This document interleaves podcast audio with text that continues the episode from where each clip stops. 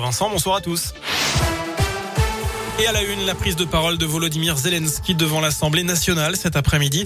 Au 28e jour de l'invasion de son pays par la Russie, le président ukrainien a appelé les marques françaises à cesser, je cite, d'être les sponsors de la machine de guerre russe. Elles doivent arrêter de financer le meurtre d'enfants, de femmes, mais aussi des viols. Les valeurs valent mieux que les bénéfices. Fin de citation.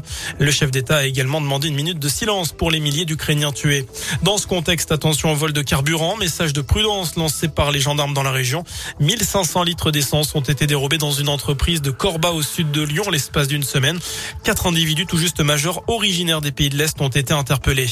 Ils vendaient de la drogue sur Snapchat. Deux Lyonnais ont été arrêtés ce dimanche soir à Saint-Etienne, rue Antoine Durafour. Lors de ce contrôle mené par les policiers de la BAC, les deux individus détenaient plusieurs dizaines de grammes de résine de cannabis ainsi que 1300 euros en liquide. Ils ont avoué utiliser le réseau social pour revendre leurs marchandises. Ces Rodaniens seront prochainement convoqués par un officier de police judiciaire. Par ailleurs, leur véhicule a été saisi selon le progrès.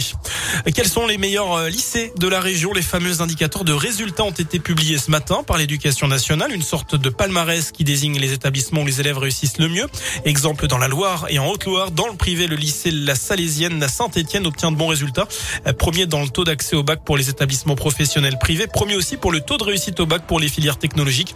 Une belle récompense pour Jérôme Marcet, le proviseur de La Salésienne. Je me réjouis de ces résultats parce que ça récompense en fait tous les efforts qui ont été fournis euh, et par euh, les jeunes et par les équipes éducatives et pédagogiques. On est un établissement avec une philosophie euh, familiale, avec un vrai accompagnement où on a des référents pour chaque classe. On a un vrai suivi personnalisé qui nous permet de repérer rapidement un élève qui sera en voie de décrochage ou qui sera en recherche de projet. Voilà, et selon le chef d'établissement, la taille du lycée qui ne compte que 390 élèves est un avantage. Voilà pour l'essentiel de l'actu.